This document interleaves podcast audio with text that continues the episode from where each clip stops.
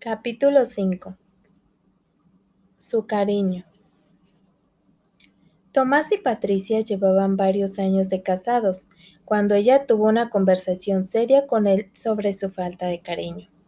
Él era un esposo maravilloso, en cualquier otro aspecto y sus relaciones sexuales eran buenas, pero aparte del acto sexual no había cariño. No era porque Tomás no quisiera a Patricia, él adoraba, sino porque el cariño era algo que él no tuvo de niño. Patricia se sentía culpable por la manera en que se sentía y no quería criticar o herir a Tomás. Pero ella no había recibido cariño de niña tampoco, y por eso lo necesitaba tanto en su matrimonio. Cada vez que Patricia le hablaba a Tomás sobre su problema, él trataba de cambiar, pero pronto las cosas regresaban a como antes. Eso produjo una gran frustración y heridas en ambos. Con el tiempo, Patricia perdió las esperanzas y se sintió como si estuviera muriendo por dentro. Ella no podía visualizar cómo podría vivir el resto de su vida sin cariño, pero no tenía ninguna esperanza de que Tomás cambiara algún día. Finalmente, su infelicidad la forzó a hablar del problema con sus compañeras de oración. Ellas con diligencia la cubrieron en oración cada semana y mientras oraban, Dios obró en Patricia. Él habló sobre obedecerlo a él en el área de comer bien y hacer el ejercicio apropiado, un área donde había estado siempre en rebelión. Cuando ella se sometió por completo a Dios en cuanto a esto y comenzó a hacer las cosas que le había estado diciendo que hiciera, comenzó a sentirse mejor acerca de sí misma y se dio cuenta de que merecía ser tratada con cariño por su esposo.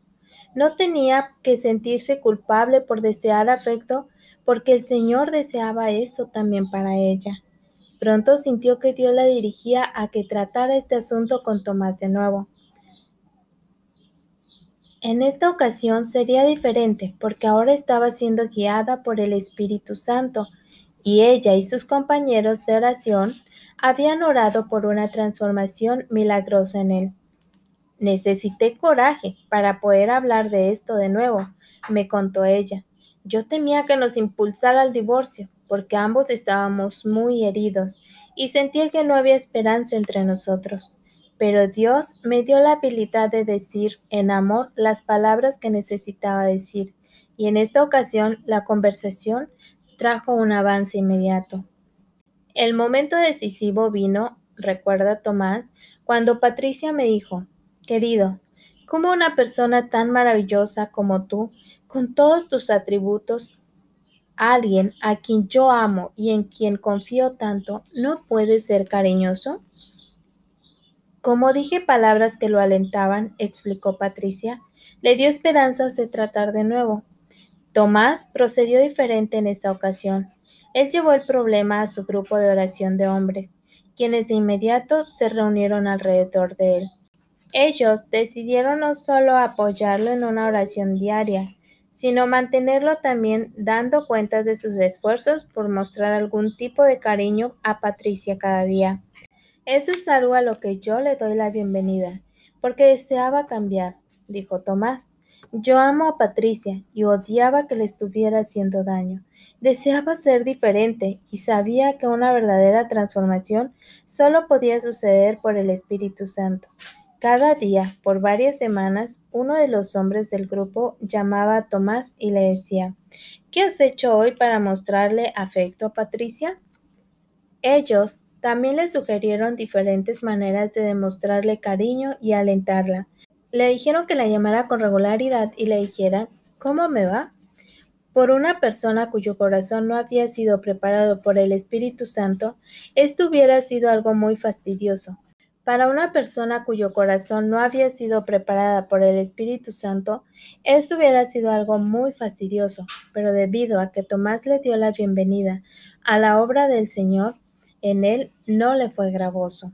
Ahora, lo primero que él hace cuando llega a casa es darme un abrazo y un beso, dice Patricia con una gran sonrisa. Me sentí como una nueva persona después de cinco abrazos. La situación de Tomás y Patricia no es rara. Muchas personas, incluso hombres y mujeres devotos, viven en matrimonios que están muertos porque no hay cariño entre ellos. Las mujeres lo soportan porque sus esposos son buenos en otras áreas o ellas no se sienten dignas de pedir afecto. Pero esta no es la forma en que Dios diseñó las relaciones en el matrimonio. El hombre debe cumplir con su deber conyugal con su esposa e igualmente la mujer con su esposo. Primera de Corintios 7:3. Hay un tiempo para abrazar. La Biblia dice en Eclesiastes 3:5. Cuando estás casada es definitivamente el tiempo. El cariño no está en la cabeza de la lista de prioridades del hombre, porque a menudo los hombres ven el sexo y el afecto como la misma cosa. La mayor necesidad de la mujer es el cariño. Si tienes un matrimonio que le falta demostraciones de cariño, ora por la transformación del Espíritu Santo. Oremos. Señor, oro por un afecto físico, abierto entre mi esposo y yo. Capacítanos a cada uno para dejar a un lado el estar consciente de uno mismo o apatía y ser efusivos en nuestra demostración del amor. Ayúdanos a demostrar cuánto nos preocupamos y valoramos el uno al otro. Recuérdanos cada día que debemos de alguna manera tocarnos de forma afectiva el uno al otro. Ayúdanos a no ser fríos, poco expresivos, sin interés o distantes. Capacítanos para ser cálidos, tiernos, compasivos, amorosos y aduladores. Rompe cualquier testarudez de nuestra parte que rehúse cambiar o crecer. Si uno de nosotros es menos cariñoso para el detrimento del otro, llámanos a establecer equilibrio. Donde cualquier falta de cariño haya plantado en nuestros hijos un punto de vista negativo sobre el matrimonio, o les haya enseñado alguna forma incorrecta de relacionarse con su compañero en el matrimonio, ayúdanos a modelar la forma correcta para que ellos lo puedan observar. Muéstranos cómo confesarles con franqueza nuestros errores y demostrar nuestro compromiso de vivir en forma diferente. Cambia nuestros hábitos de indiferencia y mucha ocupación, y si no sabemos valorarnos el uno al otro, que no dejemos de hacer el esfuerzo de extender la mano y tocarnos mutuamente con cariño. Ayúdanos a no debilitar el matrimonio con falta de cuidado de estos medios vitales de comunicación. Oro para que siempre nos saludemos los unos a los otros con un beso de amor fraternal, como lo dice en tu palabra en primera de Pedro 5:14. Yo solo sé que el poder transformador del Espíritu Santo puede hacer cambios que perdonen. Yo confío que tú nos transformes y nos hagas el esposo y la esposa que nos has llamado a ser. Amén. Las herramientas de poder. Por tanto, si sienten algún estímulo en su unión con Cristo, algún consuelo en su amor, algún compañerismo en el Espíritu, algún afecto entrañable, Llénenme de alegría, teniendo un mismo parecer, un mismo amor, unidos en alma y pensamiento. Filipenses 2, 1 y 2. Asimismo, el esposo debe amar a su esposa como a su propio cuerpo. El que ama a su esposa se ama a sí mismo, pues nadie ha odiado jamás a su propio cuerpo. Al contrario, lo alimenta, lo cuida, así como Cristo lo hace con su iglesia. Efesios 5, 28 al 29. Cada uno debe velar no solo por sus propios intereses, sino también por los intereses de los demás. Filipenses 2.4.